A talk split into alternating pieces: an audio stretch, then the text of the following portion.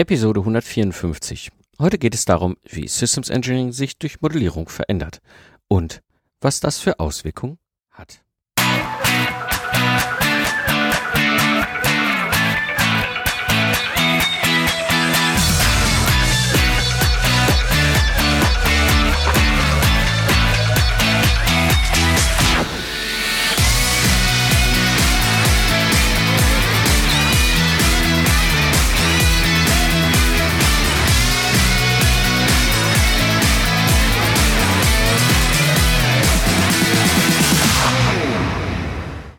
Hallo und herzlich willkommen beim Zukunftsarchitekten, der Projektmanagement-Podcast für Entscheider.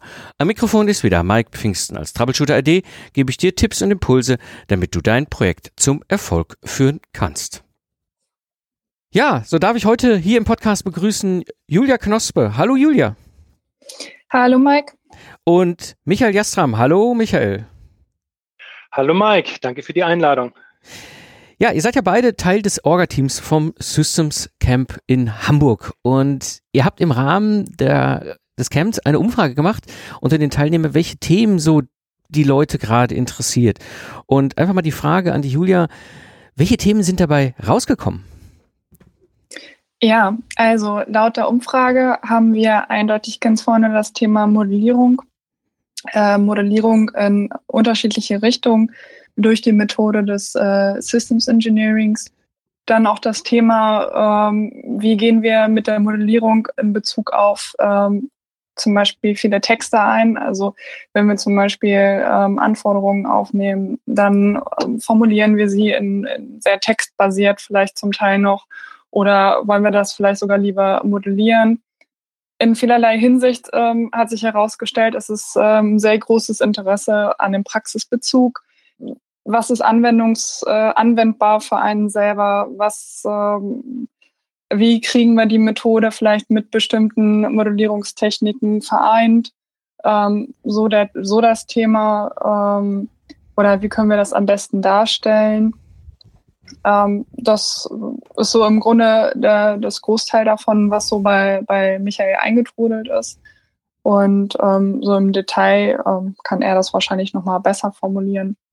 Aber wir sehen eindeutig das äh, Interesse ähm, an dem Praxisbezug und wir sind natürlich auch sehr gespannt, ähm, wie da äh, die äh, unterschiedlichen ähm, Vertreter aus unterschiedlichen Branchen bei dem äh, Camp zu sehen, die vielleicht so das eine oder andere Thema ähm, oder Anwendungsthema aus ihrer Firma oder vielleicht aus, aus ihrem Interessenbereich mitbringen und ähm, so den eigenen Horizont erweitern können in der Diskussion. Wir kennen das ja alle, wir werden mit der Zeit ein bisschen betriebsblind und ähm, dann ist es ganz schön, auch mal wieder ein bisschen anderen Anstoß da zu bekommen.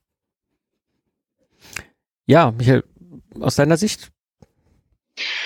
Ja, also dem kann ich eigentlich nur zustimmen. Was ich interessant fand, ist, dass ähm, die Themen sich ähm, zwar um die Modellierung drehten, aber in der Regel ging es auch um, um verwandte Themen. Also die Modellierung stand jetzt nicht immer im Zentrum. Also ganz konkret ähm, war ein, eine der Fragen, wie gehen wir denn mit vernetzten Modellen um? Ich sag mal, in der Vergangenheit haben wir vielleicht mit relativ wenigen Modellen handhaben können. Im Systems Engineering denkt man ja auch oft auch nur an die SysML-Modellierung. Aber es gibt natürlich bei der Produktentwicklung und im Systems Engineering viele, viele Modelle. Angefangen, wie gesagt, von den Systemmodellen, aber auch Datenmodelle, Anforderungsmodelle, CAD, das ist ja auch ein Modell, Simulationen und so weiter. Und wir reichen an einem Punkt, wo sehr viele Artefakte der Entwicklung nun mal als Modelle vorliegen und die jetzt zusammenzubringen und halt eben auch die, ähm, sag ich mal, die, die Modelle nicht einfach nur in Silos zu packen, sondern sie zu vernetzen und damit Synergien freizulegen, das ist eine große Herausforderung, die zum Beispiel einige der, ähm, der Einreichungen betrafen. Ein anderes Thema ist, was ja auch schon hier oft vorkam, der menschliche Faktor. Ähm, die Menschen zum Systems Engineering zu bringen, das ist ja schon immer eine Herausforderung. Aber bei der Modellierung kommt jetzt die Herausforderung dazu, wie bringen wir die Leute dazu, dass die Modelle in der Breite Akzeptanz gewinnen.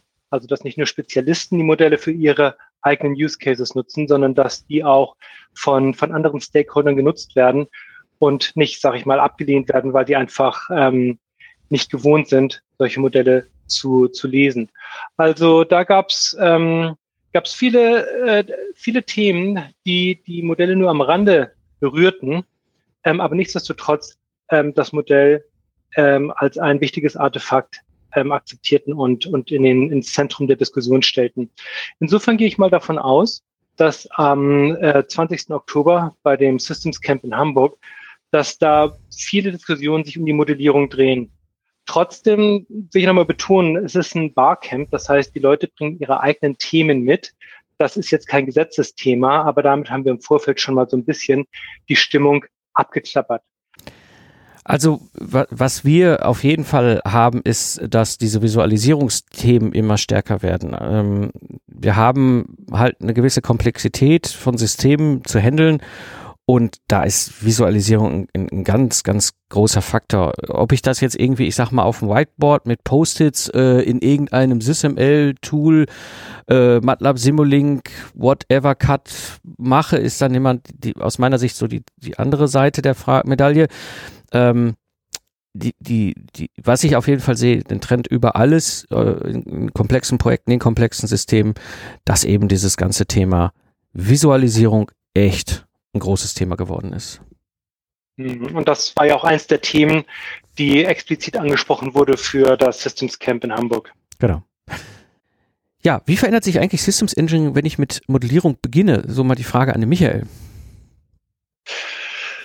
Ja, also Systems Engineering hat sich in den letzten, sag ich mal, so, so zehn Jahren krass geändert und ist auch noch mitten in einer Änderung drin. Ähm, und Modellierung als Stichwort da ist vielleicht ähm, gar kein schlechter Ansatzpunkt. Verändert hat sich das, äh, wenn wir jetzt mal die Zeit zurückdrehen, dass Systems Engineering damals in den 60er, 70er Jahren dokumentenbasiert begann. Und erst in den 90er Jahren, da fing das dann ganz zart an, dass es spezialisierte Werkzeuge gab, die nicht wirklich die ähm, Informationen als, als Text behandelt haben, sondern anfingen zu modellieren. Also im Anforderungsbereich war das halt durch, das anfing, sage ich mal, einzelne Elemente zu verwalten. Das ist dann eher eine Datenmodellierung. Und dann in Anfang der 2000er kamen dann die formaleren Modellierungssprachen wie UML und SysML. Und die Veränderung, die wir in den letzten Jahren gesehen haben, ist, dass diese, dieser Umgang mit Modellen in den einzelnen Fachbereichen ähm, eine gewisse Reife erreicht hat. Ich habe jetzt gar nicht CAD und, und, und, und ähm, äh, Simulation erwähnt. Aber wir haben jetzt eine gewisse Reife erreicht und wir merken einfach, dass es Sinn macht, diese Modelle miteinander zu verzahnen. Also das ist, sage ich mal, von der Modellierungssicht so ein bisschen einer der Gründe, warum wir überall Modellierung als wichtiges Zwischenthema sehen, halt eben auch für die Kommunikation. Denn Modelle sind ja auch ein Werkzeug für die Kommunikation. Jetzt kommt von der anderen Seite, sprich von oben, von der Geschäftsführung hinzu, dass der Wettbewerbdruck enorm zugenommen hat, dass die Komplexität der Produkte enorm zugenommen hat. Das heißt, die ähm, mit den Modellen wirklich effektiv umzugehen und die auch miteinander zu vernetzen, das ist auch für Firmen inzwischen überlebenswichtig geworden, um überhaupt wettbewerbsfähig zu bleiben. Und vielleicht der dritte Aspekt, das ist dann der methodische Aspekt, dass die Art und Weise, wie wir arbeiten, sich ebenfalls verändert hat. Also aus der Softwareentwicklung kommt ja das agile Arbeiten. Und was ich einfach spannend finde, ist, dass agile Ansätze jetzt auch in anderen Bereichen ähm, eingesetzt werden. Also dass Geschäftsprozesse agil abgearbeitet werden, dass Projekte agil gemanagt werden. Vielleicht ganz interessant auch, in ein paar Wochen findet die ASK in München statt. Das, das ist eine Konferenz, wo der Tim Walkins, der ja ein großer Verfechter von Modellierung ist, ähm, ein agiles Manifest für die Systementwicklung ähm, vorstellen will. Also ich sehe das Thema Agilität an ganz vielen Stellen auftauchen. Aber was bei der Agilität ja eins der zentralen Thema ist, dass man ähm, Änderungen nicht ablehnt, sondern wirklich mit Änderungen umgeht.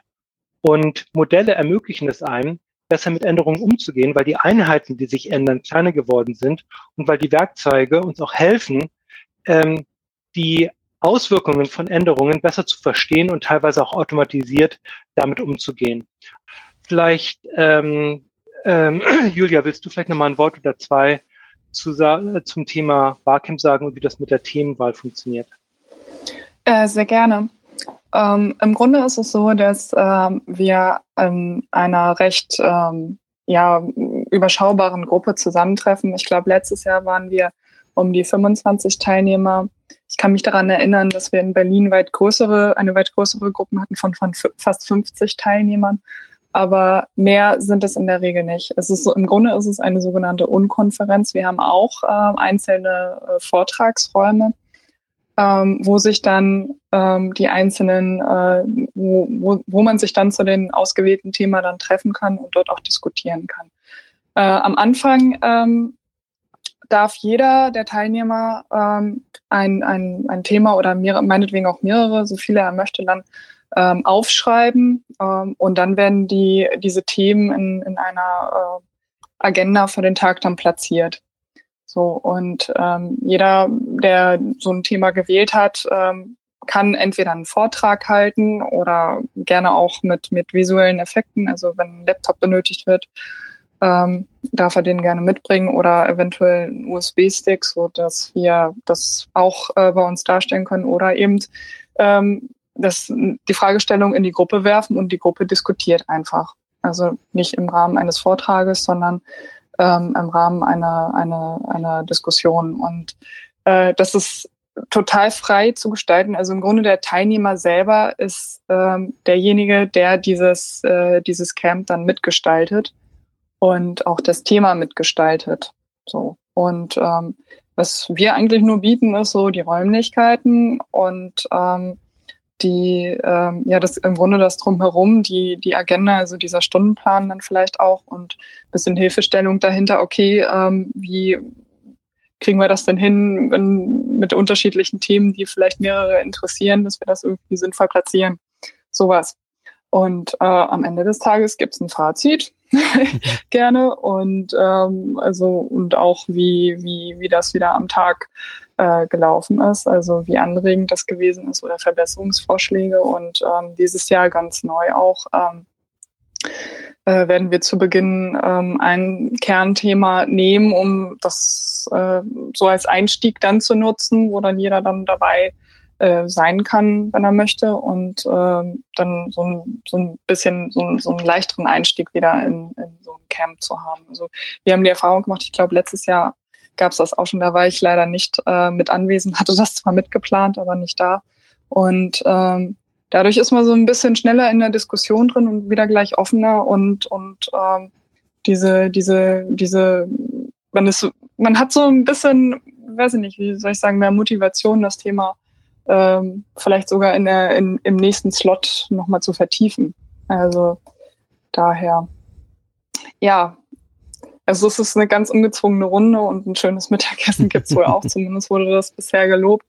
Und es ist auch echt nicht teuer. Also das, ähm, ich glaube, ein Regulärpreis liegt aktuell bei 50 Euro und das äh, ja, ist eigentlich für eine Art Konferenz oder Unkonferenz ist es eigentlich fast geschenkt. Ne? Und ähm, daher ist das, äh, wir sind glaube ich, gerade auch aktuell auf der Teilnehmerliste eine recht überschaubare Anzahl, aber es sind noch Karten verfügbar und wer möchte, kann noch gerne teilnehmen. also von daher. Vielleicht nochmal für die Hörer ganz kurz, Julia, ähm, Datum? Genau, das ist der 20. Oktober. Äh, es ist ein Samstag und äh, im Grunde, wir werden am Abend vorher auch wieder ein äh, Kickoff haben. Also wir werden uns in einer Lokalität äh, treffen und äh, bei einem Bierchen oder Abendessen dort äh, ähm, schon ein bisschen drauf einstimmen auf den Tag. Es äh, findet ja in Hamburg statt, wie schon erwähnt, und äh, wir werden wieder die Räumlichkeiten von Ose nutzen. Also genau. Und ähm, ein paar Mitarbeiter von Ose werden auch dabei sein. Wir werden uns werden das mit aufmischen. also die Runde. Also es wird wieder wieder toll. Also okay. gehe ich von aus. Ich bin auf jeden Fall sehr gespannt. Super. Genau. Äh, Links, wo die Teilnehmer sich anmelden können und so weiter, packe ich hier in die Show Notes. Also wenn ihr jetzt gerade unterwegs seid, hier äh, im Auto oder beim Joggen oder mit dem Hund oder mit Inlineskates, wie auch immer, ich kriege ja die diversesten Rückmeldungen von den Hörern, wo sie gerade den Podcast hören. Einfach in die Show Notes klicken, da packe ich den Link rein, da könnt ihr euch direkt noch anmelden und ein Ticket sichern. Ähm, aus eurer Sicht, haben wir noch irgendwas vergessen? Das Einzige, was ich vielleicht noch erwähnen möchte, ist, dass auch Besucher, die noch nie auf einem Barcamp waren, willkommen sind. Das heißt, egal ob jetzt Besucher mit viel Erfahrung kommen, mit wenig oder gar keiner, oder auch vielleicht nicht direkt aus dem Fach, sondern aus einem angrenzenden Bereich, sei es jetzt äh, Projektmanagement, Anforderungsmanagement oder eine andere Ingenieurdisziplin. Also alle sind willkommen. Und gerade über den fachlichen Tellerrand hinauszublicken, kann manchmal wirklich ähm, eine ganz tolle Erfahrung sein. Ja, an dieser Stelle vielen, vielen Dank, Julia, dass du dabei warst. Ja, danke auch. Und Michael, dir auch vielen Dank, dass du dabei warst. War mir ein Vergnügen, Mike. Vielen Dank. Hat dir die Episode gefallen? Dann abonniere kostenlos den Podcast und mache dein Smartphone zu deiner persönlichen Universität für unterwegs. Das war die heutige Episode des Zukunftsarchitekten, der Projektmanagement Podcast für Entscheider. Ich bin Mike Pfingsten und danke dir fürs Zuhören. Ich wünsche dir eine schöne Zeit, lach viel und hab viel Spaß, was immer du auch gerade machst. Und so sage ich Tschüss und bis zum nächsten Mal.